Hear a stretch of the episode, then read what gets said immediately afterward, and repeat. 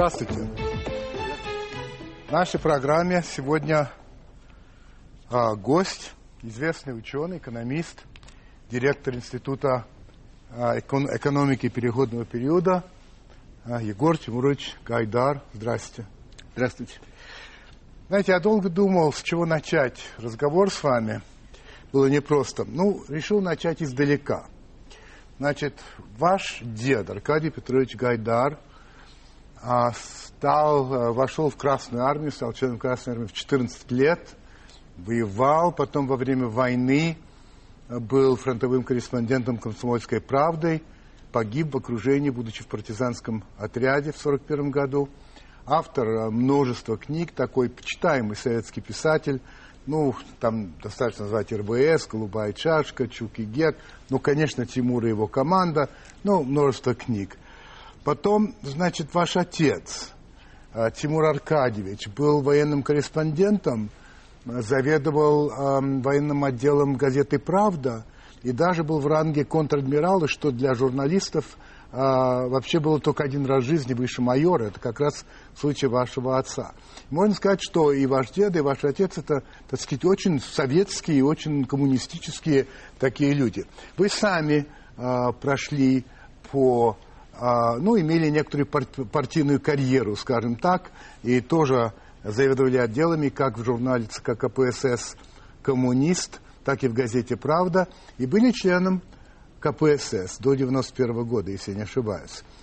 Скажите мне, пожалуйста, в какой момент вы стали, ну, за, име, за, за неимением лучшего слова, не советским? Когда у вас ну, это вот произошло? Я, стал по-настоящему не советским в августе 68 года, когда мне было 12 лет. То есть во время со событий в Праге? Во время событий в Праге. Так. Я до этого был абсолютно убежден, что моя страна лучшая страна в мире, эм, защищает справедливость. А здесь, как бывает у ребят, тут как-то все, картина мира сломалась, и я перестал быть советским. Дальше для меня был вопрос о том, как изменить мою страну. Там, пытаться сделать новую революцию или изменять менять ее изнутри, реформировать. Я с течением времени решил, что революции нашей стране хватит, и лучше реформировать изнутри. Поэтому, если ты хочешь реформировать изнутри, ты должен принадлежать к э, хотя бы экспертному сообществу, связанному с правящей элитой. Тогда есть шанс что-то сделать. Это было заблуждение, конечно, нет? Но вы, вы стали членом партии именно исходя из этого. Ну, конечно. Разумеется. Конечно. Ну, и оказалось... и ну, в журнал «Коммунист» я пришел после того, как пришел Горбачев, после того, как коммунист резко начал меняться uh-huh. и стал одним из э, важнейших инструментов идеологической перестройки. Значит, когда мы объявили о том, что вы будете у нас в гостях, а мы это объявляем на сайте Первого канала, а, и предлагаем э, нашим зрителям задавать вам вопросы, вы стали рекордсменом по количеству вопросов, которые пришли на вашу фамилию. Кроме того, на улицах Москвы а, мы спрашивали людей, и тоже было много вопросов самых разнообразных. Их можно делить на три категории.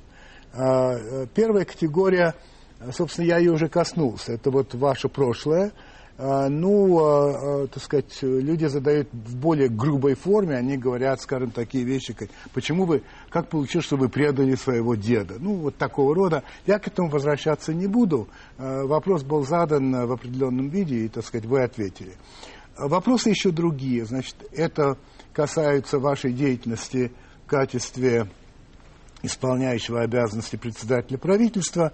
Недолго, кажется, 6 месяцев примерно вы были. И э, второй круг вопросов непосредственно о кризисе э, в России и в глобальном. Значит, если вы позволите, э, по вопросам касается вашей деятельности.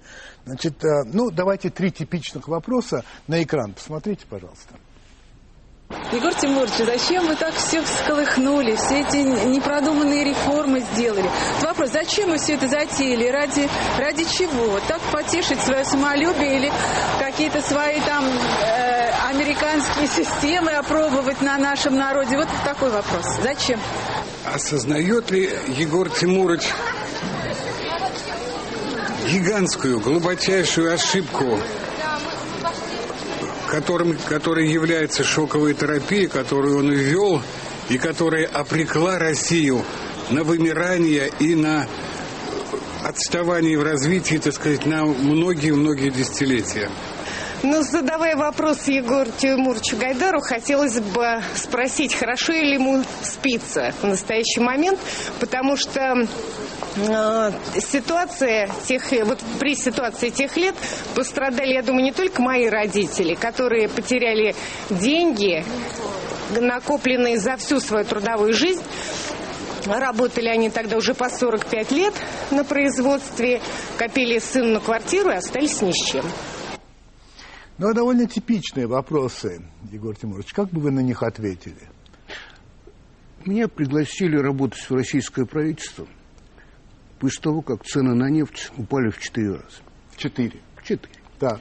После того, как э, Советскому Союзу передавали, перестали давать коммерческие кредиты. Когда Советский Союз начал просить гуманитарную помощь. И отчетность важнейшая была по гуманитарной помощи, которую обычно предоставляют беднейшим государствам. Да. Когда валютные резервы Советского Союза, сейчас валютные резервы России 383 миллиарда долларов, составляли 26 миллионов, не миллиардов, 26 миллионов долларов. Когда самым распространенным словом при, на заседаниях правительства, посвященную катастрофе, э, ситуации в Советском Союзе, было слово «катастрофа». Когда обсуждался вопрос на заседаниях правительства, перед тем, как я там оказался, работая, еще, был вопрос о том, а, собственно, как избежать голода в стране. Голод. Голод. Голод. Я вообще это вполне могу документировать. Написал книгу, которая называется «Гибель империи». Там есть эти документы. Собственно, тогда только так можно понять, почему меня и моих коллег 30-летних пригласили работать в российское правительство. Там работали 60-летние люди, которые были опытными хозяйственниками всю жизнь шли к власти, боролись за нее. И что они вдруг отошли в сторону и сказали, делайте, что знаете. Так что я считаю, что в этой кризисной ситуации мы решали две важнейшие задачи. Мы хотели предотвратить голод, который был абсолютной реальностью, как возможность. И мы хотели предотвратить гражданскую войну. С этими задачами мы справились. Вы знаете, вот э, Вопрос из сайта. Э, Марина Борисовна Шмойлова спрашивает следующее. По происшествии 20 с лишним лет, вы уверены, что реформировать советскую экономику нужно было именно так, как это сделали вы? Разве нельзя было учитывать менталитет людей, 75 лет живших при коммунистической власти? Или вы о них вообще не думали? Конечно, можно было реформировать советскую экономику иначе. Просто это надо было тогда делать раньше. Знаете, реформировать советскую экономику иначе, когда она уже развалилась, когда идет крутое падение добычи нефти, когда исчерпаны золотовалютные резервы, иначе было нельзя. 80... Иначе нельзя. Иначе нельзя. А иначе была бы конечно, гораздо более серьезная катастрофа. Ну, там, 17-18 Вы себе отдавали отчет о том, что, вы, в принципе, э, население не готово к таким вещам? Знаете, население было э, готово и не готово. На самом деле все опросы в ЦИОМа этого времени показывают, что катастрофическое сознание было вполне распространено в населении Советского Союза. То есть понимали, да? Да, то есть там люди по опросам ждали чего? Они ждали голода, отсутствия тепла, э, гражданской войны. Ну, это половина населения России, скажем так, отвечала на вопрос о том, чего ждете. Э, ну, не гражданской войны отвечали, а там, социальных беспорядков. Э, к этому оно, всему этому оно было готово. Оно было готово к приватизации. И хотело приватизации в своем большинстве. Э, к чему оно не было готово? И не хотело этого. Оно понимало, что это неизбежно, но не хотело. Оно не хотело свободных цен. Не хотело? Свободных цен. Но это значит, что, что вы понимаете, что вы идете к голоду и холоду, но свободных цен не хотите. Ну, вот большевики оказались, как временное правительство, ровно в той же ситуации в 17-18 годах. Потому что они понимали, что голод – это страшная угроза, и самый главный для них вопрос – это как его избежать. Но они знали, что подавляющая часть населения не хочет свободных цен. По крайней мере, не хотела до середины 18-го. Но гражданская война все-таки была, конечно, тогда. Ну, потому ну, что Ленин, Ленин решил, пытался решить вопрос о зерне э, походом в деревню за хлебом с пулеметами, как он это говорил. Ну и тогда, разумеется, как, как можно в такой ситуации избежать гражданской войны. А вы отпустили цены? А я отпустил цены. Илья Сергеевич Кураев. Как вы сами оцениваете результат преобразования, который вы сделали в 1992 году? Все ли вас устраивает, как это было сделано, или все-таки в чем-то вы ошиблись? Ну, во-первых, меня, конечно, масса всего не устраивает в том, как это было сделано. Но я не был царем всей Руси. Я некоторое время работал в правительстве в качестве министра финансов, некоторое время исполнял обязанности э, премьера, некоторое время работал министром экономики. Э, у меня был президент, у меня были мои коллеги по правительству, у меня был, был парламент, меня была реальная жизнь. Конечно, в этой ситуации не все удалось сделать так, как хотелось. Но главная задача, о которых я говорил, вот избежать да. голода и гражданской войны, нам решить удалось. А вот скажите, вы, как вы думаете, почему население а, страны помнит двух людей? Вас и Анатолий Борисович Чубайс, который тоже тут сидел, именно вот как тех людей, которые провели эти реформы, ужасные с их точки зрения, а и больше никого нет. Вот есть Гайдар и есть Чубайс. Вот как вы это объясняете психологически? Ну, наверное, мы брали на себя довольно много ответственности. Позвольте, я хочу привести высказывание двух э, весьма уважаемых вами э, знакомых э, американских экономистов. Один из них это Джозеф Стиглиц, который является профессором Колумбийского университета и лауреатом Нобелевской премии. Он сказал следующее по поводу того времени. Величайший парадокс в том, что их взгляды на экономику были настолько идеологически искаженными, что они не сумели решить даже более узкую задачу увеличения темпов экономического роста. Вместо этого они добились чистейшего экономического спада. Никакое переписывание истории этого не изменит. Чистая правда. Действительно, был экономический спад. Он, правда, начался до того, как мы пришли работать в правительство. А, что, в чем проблема э, таких замечательных э, ученых, как Стиглиц? Почему они пишут столь, в общем, наивные вещи о происходившем на постсоветском пространстве? Они всю жизнь прожили в стабильных, как нас говорят специалисты, институционализированных обществах. То есть они могут себе представить общество, в котором на улице нет полицейского.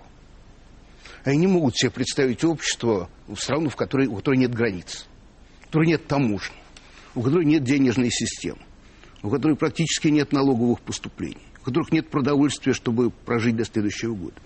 Они говорят, ну как же так? Ну надо же было сначала создать институты, а потом уже делать то-то и то-то. Это замечательно. Но дело в том, что институты старого режима, они, к сожалению, рушатся за дни – а тот же Стиглиц вам подробно напишет, что для того, чтобы создать новые институты, нужны годы и десятилетия. Хорошо, а что вы скажете тогда э, на замечание Джеффри Сакса, который даже был, если я не ошибаюсь, какое-то время вашим советником экономическим, по крайней мере, он это утверждает. Он говорит следующее. Главное, что подвело нас, это колоссальный разрыв между риторикой реформаторов и их реальными действиями. И, как мне кажется, российское руководство превзошло самые фантастические представления марксистов о капитализме. Они сочли, что дело государства – служить узкому кругу капиталистов, перекачивая в их карманы как можно больше денег поскорее. Это не шоковая терапия. Это злостная, предумышленная, хорошо продуманная акция, имеющая своей целью широкомасштабное перераспределение богатства в интересах узкого круга людей когда советская, потом российская нефтяная промышленность была государственной, да.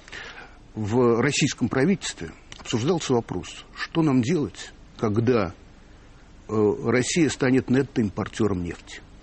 Импортер. Нетто-импортер. Нетто-импортер. Да. Да. Что нам делать, когда добыча э, на Самотлоре, крупнейшем советском месторождении, в 2000 году прекратится? Куда нам девать 200 тысяч жителей Нижневартовска? Куда их переселять? На какие деньги? Когда мы приватизировали нефтяную промышленность, пусть абсолютно не идеальными способами. У нас главным вопросом на заседании правительства стал то, не слишком ли быстро растет добыча нефти, как нам избежать ценовой войны с ОПЕК и договориться с ними. Потому что э, наша доля на рынке растет слишком быстро. Нам удалось это сделать. Когда мы начали ренационализировать нефтяную отрасль, проблема ценовой войны с ОПЕК отпала сама собой. Возникла снова проблема падения добычи нефти. Но мне кажется, что это довольно хорошо показывает значение частной собственности в обеспечении условий динамичного экономического роста.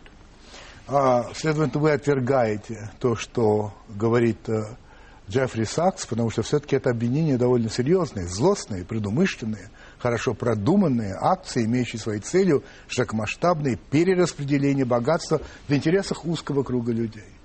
Да, я отвергаю. Вы это отвергаете. Я считаю, что то, как была, привати... была привати... да, приватизация, конечно, да. более чем несовершенна. Более чем несовершенна.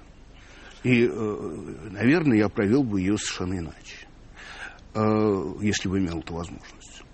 Но я напомню, что законодательство приватизации было принято до того, как мы пришли работать в российское правительство. Так. У нас реально была альтернатива. Мы обсуждали с Антоном Борисовичем. Нам не нравилось это законодательство. Но мы понимали, что мы то законодательство, которое хотели бы провести, сейчас через Верховный Совет не проведем. И была, был реальный выбор. Дать красным директорам просто все раздербанить или ввести хоть какие-то элементы упорядоченности, создать хотя бы рынок собственности. Мы долго это обсуждали и решили, что оба решения плохие, но первое хуже. А, значит, я хотел бы задать вам еще а, два или три вопроса с экрана. Посмотрите, пожалуйста. Уважаемый Егор Тимурович, вы в своем недавнем интервью сказали, что у нас нет кризиса и нет катастрофы. А вот уважаемый Сергей Кургинян совершенно обоснованно математически доказывает, что у нас не просто кризис, а действительно системная катастрофа. Более того, он ссылается на ряд зарубежных и наших аналитиков, в том числе на высказывание президента Обамы. Мне хотелось, чтобы вы, как в свое время столб экономической мысли, только непонятно какого направления, прокомментировали текущую ситуацию. Является ли она кризисной или все же катастрофичной? Будьте любезны, ответьте, попробуйте ответить на такой вопрос. Сколько времени нам придется жить вот уже в этом входящем кризисе? Потому что животрепещущий вопрос, судя по всему, у всех. Егор Тимурович, насчет того, сколько времени, давайте пока повременим. А вот первый вопрос. Все-таки катастрофа, не катастрофа? Ну, во-первых, я уточню. Я никогда не говорил, что у нас нет кризиса. Нет, нет, это, я, это понятно. Да. Э, я говорю о том, что мы можем избежать катастроф. Что мы не обречены на катастрофу. Да. Мы, к счастью, к этому кризису прилично подготовились. Вот я думаю, что в этой студии очень много в свое время говорилось о том, зачем нам нужен стабилизационный фонд. Зачем нам нужны такие золотовалютные резервы. Больше того, меня спрашивали, скажем, о золотовалютных резервах не только российские популисты, но, скажем, мои коллеги, работающие в Международном валютном фонде, в Мировом банке. Я им примерно пытался объяснить, зачем. Но, по-моему, сейчас уже объяснять не надо. Значит, Кудрин был прав. Кудрин был абсолютно прав. Там другое дело, что я предпочел бы, что в наших условиях, при наших рисках, э, объемы резервов были больше. Еще, и он бы предпочел. Он и, он, бы, и он бы предпочел, конечно. Да. Ну как, ну, что, э, чилийцы самые глупые э, экономисты. Они же создали резервы существенно большие по отношению к ВВП, чем у нас. Потому что они тоже знали, что их экономика сильно зависит от конъюнктуры рынка меди, которые они не могут прогнозировать. А у нас уникальный кризис. Наш кризис уникален. Вообще этот кризис уникален. Этот кризис в мире? Да. Он, да, он необычен. Дело в том, что кризисы вообще меняются. Мировая экономика меняется. И меняются кризисы. Там кризис периода золотовалютного стандарта – это один тип кризисов. Кризисы после Второй мировой системы, Второй мировой войны, э, там, следующих 40-50 лет – это другой тип кризисов. И он был хорошо изучен понятен и прогнозируем. Кризисы, которые возникли в последние десятилетия, там просто изменилась экономика, мы живем сейчас в мире, где нет золотовалютного стандарта, э, есть свободные потоки капитала, открытая счета операции капиталом, есть плавающие валютные курсы, э, и это, э, конечно, очень своеобразный мир он, с одной стороны, обеспечил нам возможность очень динамичного экономического роста последних там, 25 лет, с другой стороны, он постоянно порождает проблемы, причем проблемы необычные, которые очень хорошие экономисты мирового класса э, не могли прогнозировать. Ну, скажем, никто не смог прогнозировать мексиканский кризис 1994 года. Толком никто не смог прогнозировать кризис в Юго-Восточной Азии 1998 года. То есть то, что... Там, что надо понимать, что э, мировое развитие циклично. Егор Тимурович, мы об этом обязательно поговорим насчет прогнозов, потому что много вопросов, но сейчас а, мы вынуждены уйти на рекламу. Скоро вернемся. Так, позвольте еще несколько вопросов с сайта Первого канала, так называемый наш Vox Populi. Александр Иосифович Малкил спрашивает, на какой срок хватит валютных запасов, чтобы удержать доллар и евро в верхних пределах бивалютной корзины? Сейчас регулируемая девальвация рубля, а потом Ниагара? Ну, пока э, золотовалютных резервов Центрального банка вполне хватает для того, чтобы надежно удержать э, рубль в пределах обозначенной верхней границы коридора. Вообще вся, э, все изменение курса последнего полугода было совершенно сознательной политикой, э, потому что Центральный банк счел, что э, курс рубля в условиях 145 долларов за баррель мог быть один, а в условиях 40 он должен быть другим, для того, чтобы быть устойчивым. Провел эту операцию, провел так, как считал нужным, и провел. И завершил сейчас. Что будет происходить на рынке нефти, на самом деле никто не знает. Угу. Если э, нефть дальше не пойдет вниз резко, то, конечно, для Центрального банка не будет никакого смысла проводить э, дальнейшее обесценение курса национальной валюты. Если он резко пойдет вниз, ну, тогда будет другая ситуация.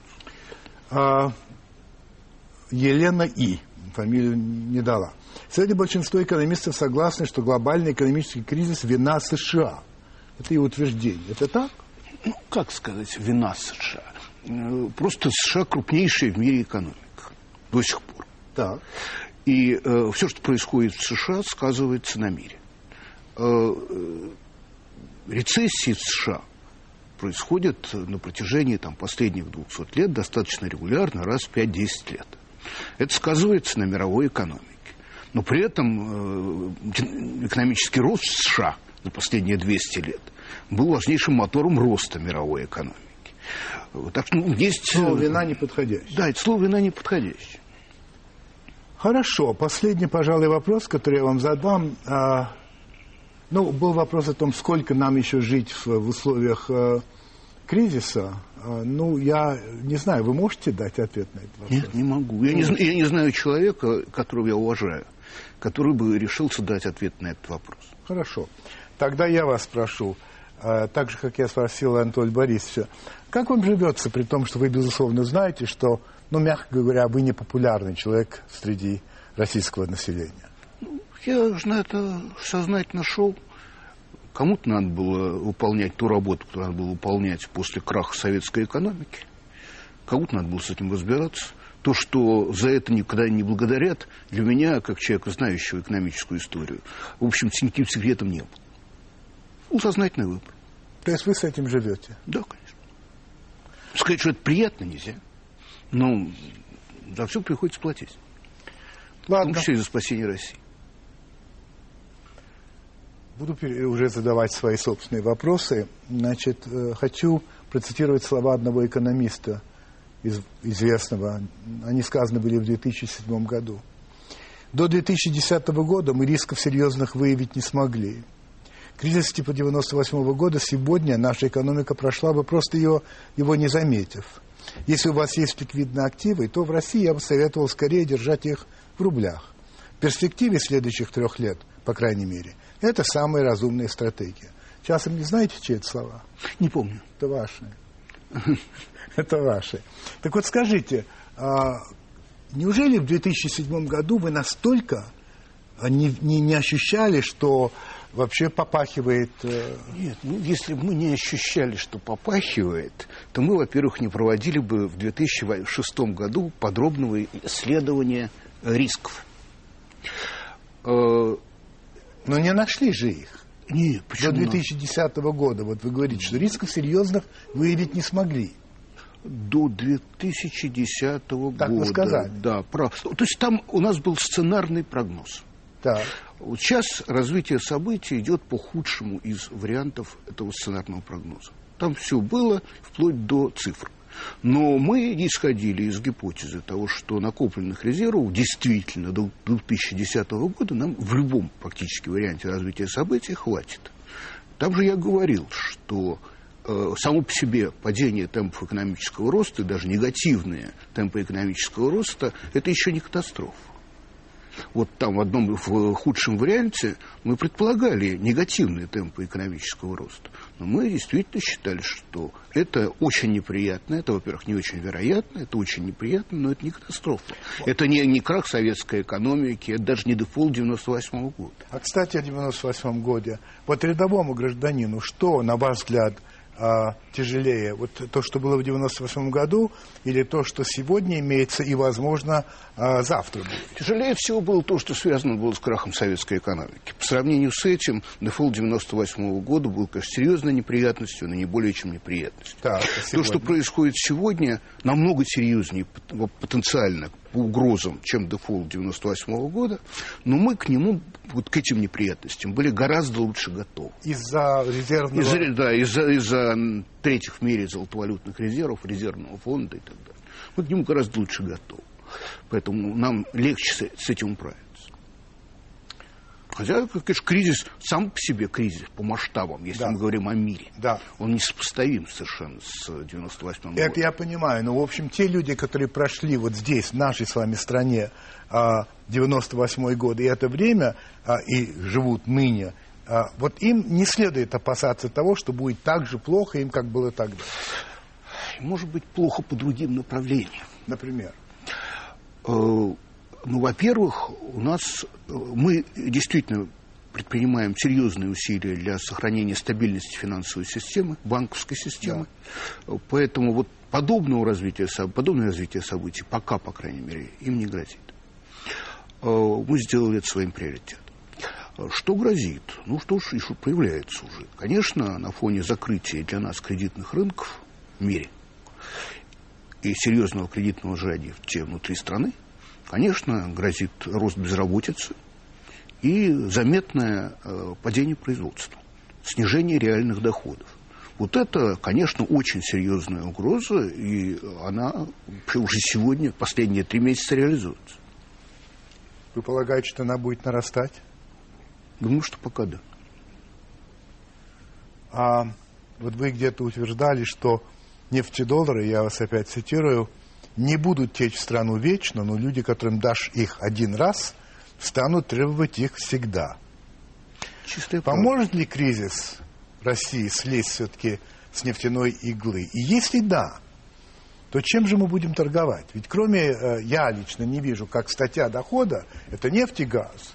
Если вдруг мы перестаем от них зависеть, потому что действительно нельзя только от этого зависеть, то чем же мы будем торговать? Нет, ну кроме нефти и газа, конечно, еще есть металлы, Понятно. как крупная статья нашего экспорта. Мы в последнее время стали довольно крупным экспортером зерна, кстати. Так. И вообще у нас э, довольно динамично, если брать не по струк- доле в структуре, а по объемам. В последние годы э, росла доля экспорта обрабатывающих отраслей.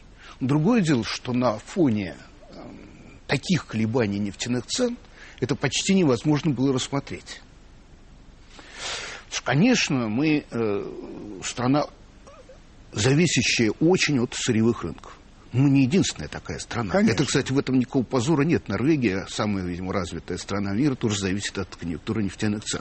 Правда, они соз- создали себе стабилизационный фонд, который по доле ВВП там, примерно раз в 10 больше наш. что они понимали, что они зависят от конъюнктуры Ну и все-таки вы, вы полагаете, что кризис может помочь слезть именно с иглы с этой? Ну, в целом, э, кризисы э, обычно э, это тяжелое испытание для экономики, но это и механизм очищения. Потому что из кризиса мир вообще выходит более жестким. Выживают те компании, которые сумели повысить эффективность, качество продукции, сократить издержки. И нам придется жить в этом более жестком мире. Поэтому нам надо, конечно, к, э, готовиться к жизни в этом мире. И на уровне государства, проводя институциональные реформы, которые, собственно, и необходимы для диверсификации. Понимаете, в нефтедобывающую страну деньги придут, да при любых институтах. Ну, они, в если они в Нигерию приходят. А для того, чтобы они пришли в сферу высоких технологий, у вас должны быть надежно гарантированные права собственности, приличная легальная система, прилично функционирующий, не слишком коррумпированный государственный аппарат. Вот это те задачи, которые надо решить для того, чтобы диверсифицировать российскую экономику. Вот недавно в «Известиях» была довольно язвительная статья по поводу той государственной поддержки, которая существует в отношении крупных корпораций, принадлежащих ну, бывшим олигархам. Я-то считаю, что олигархов больше нет, поскольку у них нет политической власти, их называть олигархами не следует. А, но потом там говорится, что на самом деле ведь эти компании зарегистрированы не в России, а там на Кипре, еще где-то, и на самом деле не являются российскими. А эти очень богатые люди продолжают жить так, как они жили раньше, тратят деньги невероятным образом. И в пандан к этому недавно в газете The Times, английская газета, как вы знаете, писали о том, что, скажем, знаменитый горнолыжный курорт Куршевель и в этом году не избежал, дальше я цитирую, русского нашествия. Улицы становятся похожи на показ мод, магазин «Ла Круа» достает из пыльного чулана лыжи за 50 тысяч фунтов, ночные клубы предлагают заказать лучшие столики за 10 тысяч, а рестораны вдвое поднимают цены на лобстеров. Приехали русские. Welcome to, to Куршевельский, язвительно заключает газета. А вот нет ли этого оттенка, что кому, собственно, помогают? Э, Вот рядовой человек, который вот лишился работы.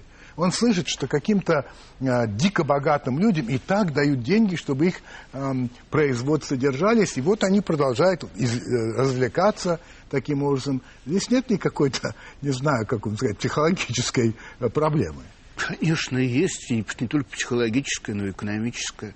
То, конечно, как предоставляли помощь разным э, крупным российским предприятиям, ну, было более чем странно.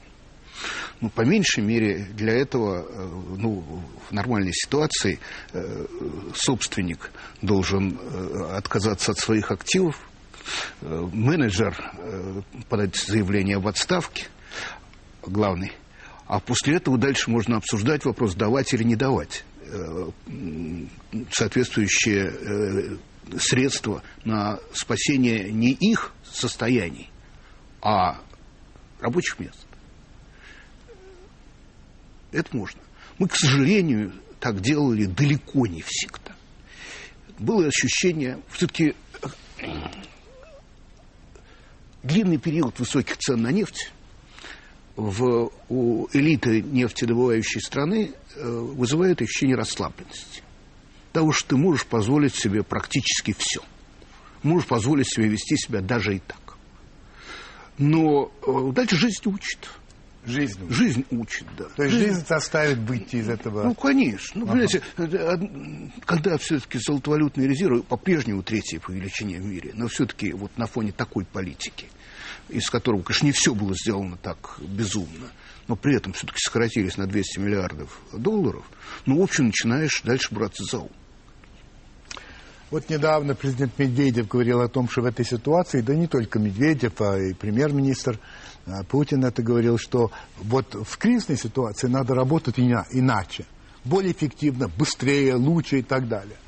Ну, вот у меня э, возникает такой вопрос. Ну, а если не умеют работать лучше, быстрее, эффективнее? Если, ну, надо, я понимаю, что надо. А кто это должен делать? Те же люди, которые, вот, ну, как вот? Понимаете, это очень тяжелый вопрос. Но э, на него в какой-то степени есть ответ. Так. Э, Дело в том, что вот те люди, которые сегодня во многом определяют политику нашей страны, они, конечно, привыкли жить ну, в благоприятнейших условиях. Ну, потому что они пришли к власти, скажем, в то время, когда э, Россия выходила из постсоциалистической рецессии, потом им на голову свалились огромные нефтяные доходы, и тогда, конечно, кажется тебе, что ты можешь делать все, что угодно, там, и потом трудно адаптироваться к радикально изменившимся ситуациям. Но только давайте вспомним, что что бы и ни говорили про 90-е, они работали в 90-е годы.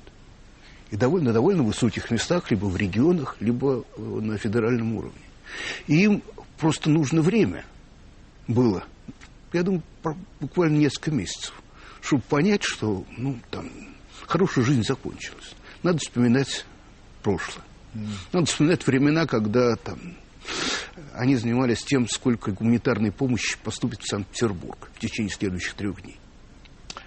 Хочу отослать вас к программе «Времена», где мы с вами, вернее, где вы высказывались по поводу некоторых глобальных изменений – которые касаются прежде всего экономики. Посмотрите, пожалуйста.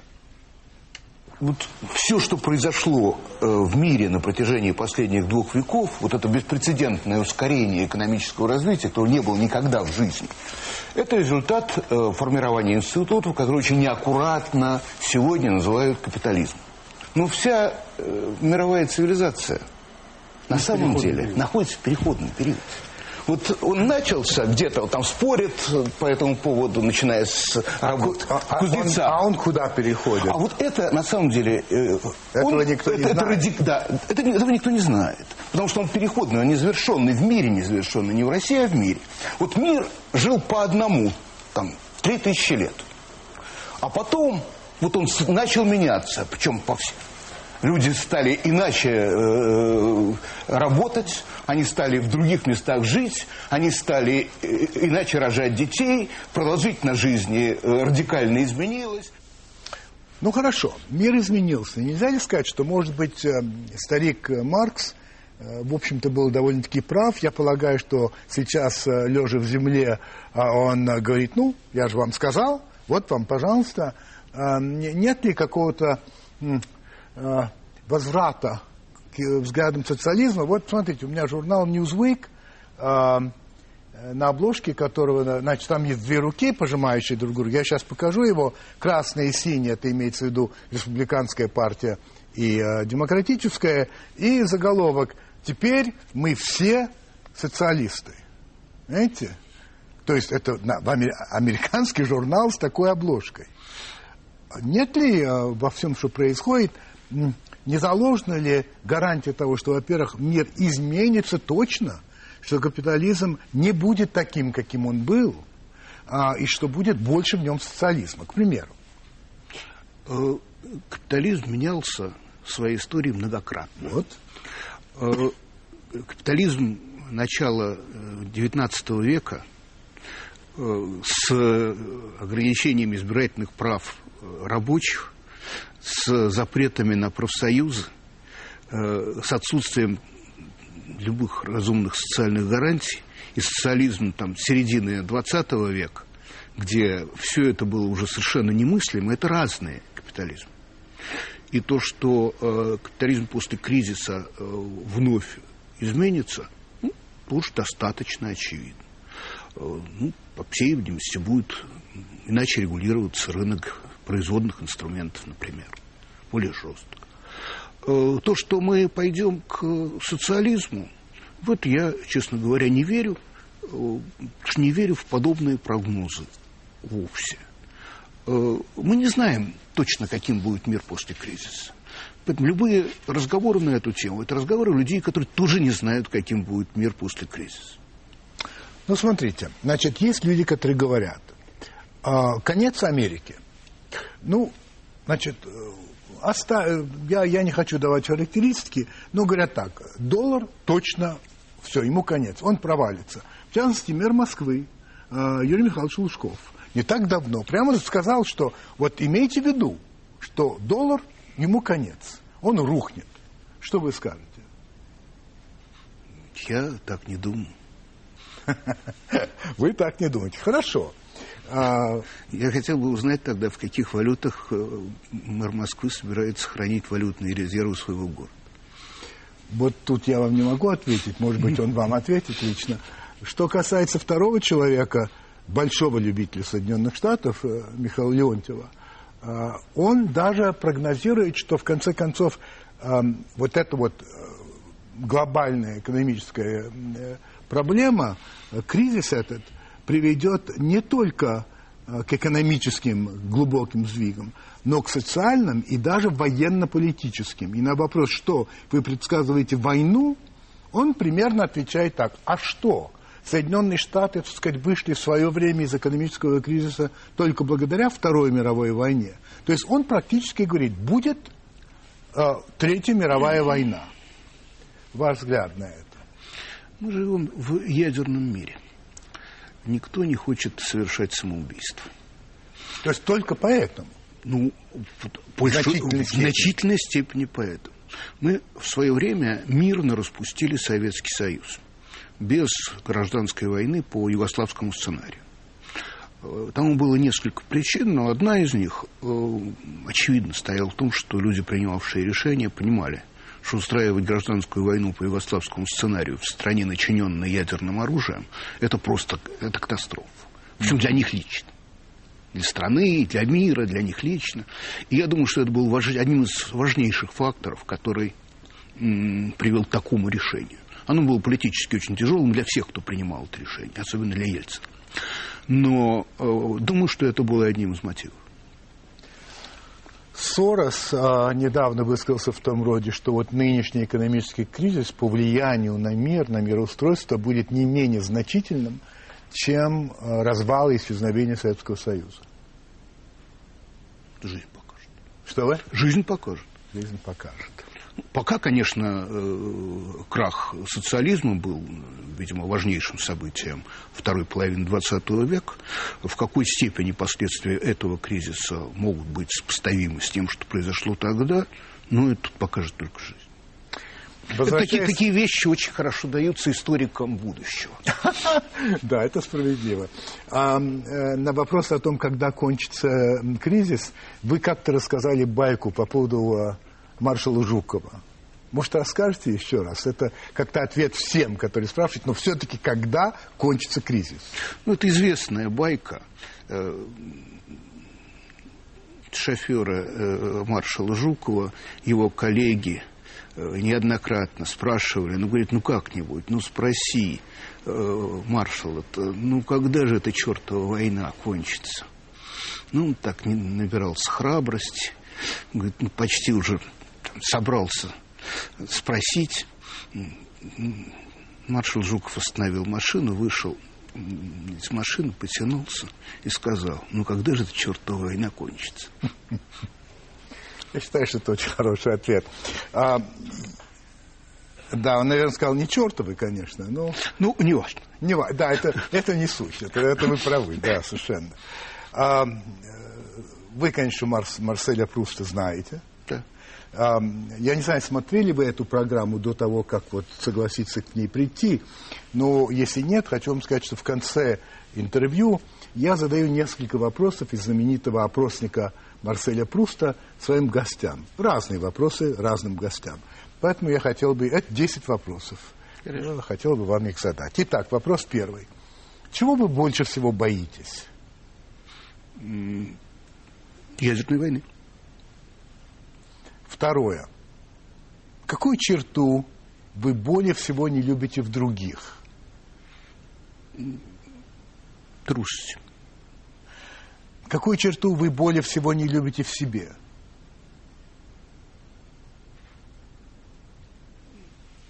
Недостаток красноречия.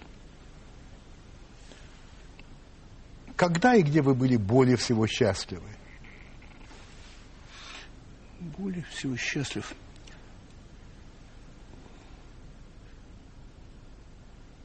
Наверное, в... когда я был на Кубе. Когда вы были на Кубе? Мальчишкой. Собственно, во время Карибского кризиса. Что вы считаете своим главным достижением на сегодняшний день? На сегодняшний день я считаю, что, конечно, то, что мы тогда без катастрофы вышли из кризиса, э, связанного с крахом Советского Союза, то, что мы мирно распустили Советский Союз, Э, считаю важным э, достижением налоговую реформу, которую мы смогли разработать и провести, создание стабилизационного фонда. Какова ваша главная черта? Как бы вы ее определили? Флегматизм. А, вот среди живущих, среди живущих, есть ли человек, который для вас является эталоном?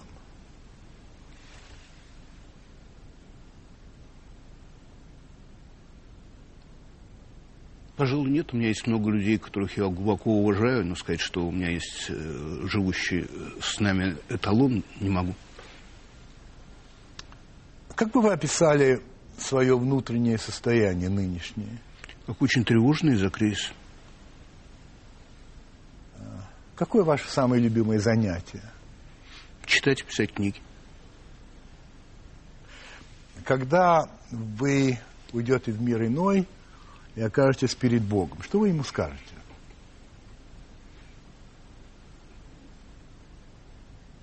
Я делал то, что считал своим долгом. Егор Тимурович Гайдар.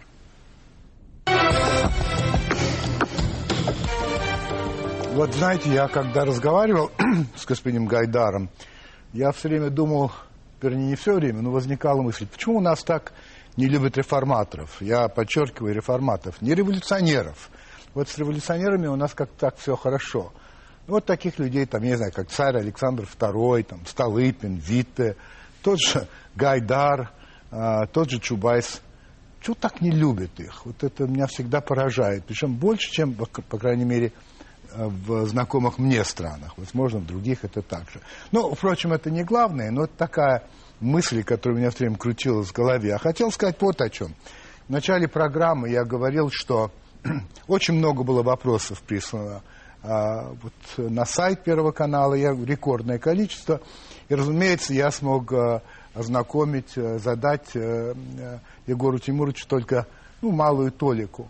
А, ну, вот был один вопрос, которым я не смог его задать, но все-таки хотел обратить ваше внимание на этот вопрос. Он звучит так, адресован Гайдару. Вы выразили мысль о том, что для того, чтобы в стране появился спрос на демократию и свободу, должны быть удовлетворены базовые нужды людей – продовольствие, жилье, безопасность. Но разве спрос на свободу зависит только от финансового положения.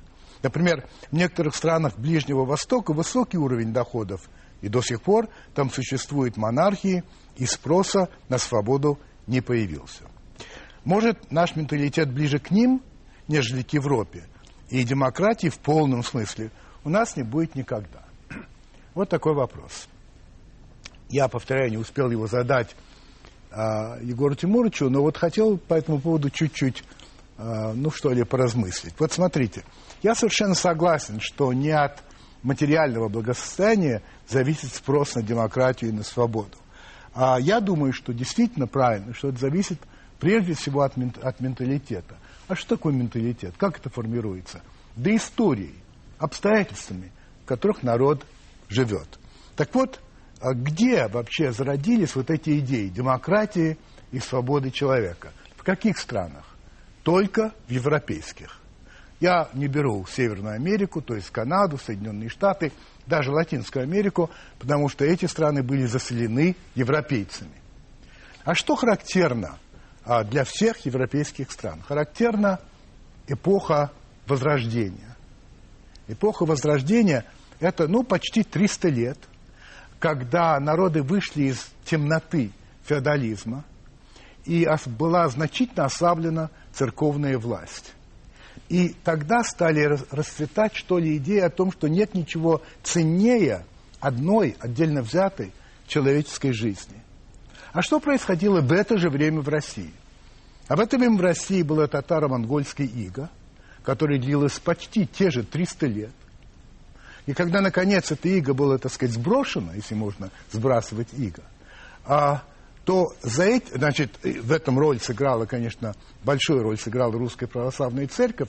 Церковь очень закрепилась, и, кроме того, возникло весьма деспотическое правление. Причем оно полностью выразилось во времена Ивана Грозного. И в этих обстоятельствах отдельно взятая человеческая жизнь не, обоз... не, не значила ничего. Пожалуй, и тогда, наверное, родилось выражение «А, «лес рубят, щепки летят». Отдельная человеческая жизнь не имела никакой ценности. Так вот, мне кажется так. Если человек растет с убеждением, что он ценен сам по себе, то в нем автоматически возникает стремление к свободе, к демократии. Он без этого не может самовыразиться, коль скоро он самоценен. А там, где нет этого убеждения, там, где человек себя не считает самоценным, тогда какое стремление к свободе, к демократии? Оно неестественно. Поэтому я хотел бы сказать, что тогда у нас это возникнет, вот эта вот жажда свободы и демократии, когда у безусловного большинства населения будет ощущение, что каждый по отдельности ценен или даже самоценен. А это произойдет, увы, не завтра. Вот такая история.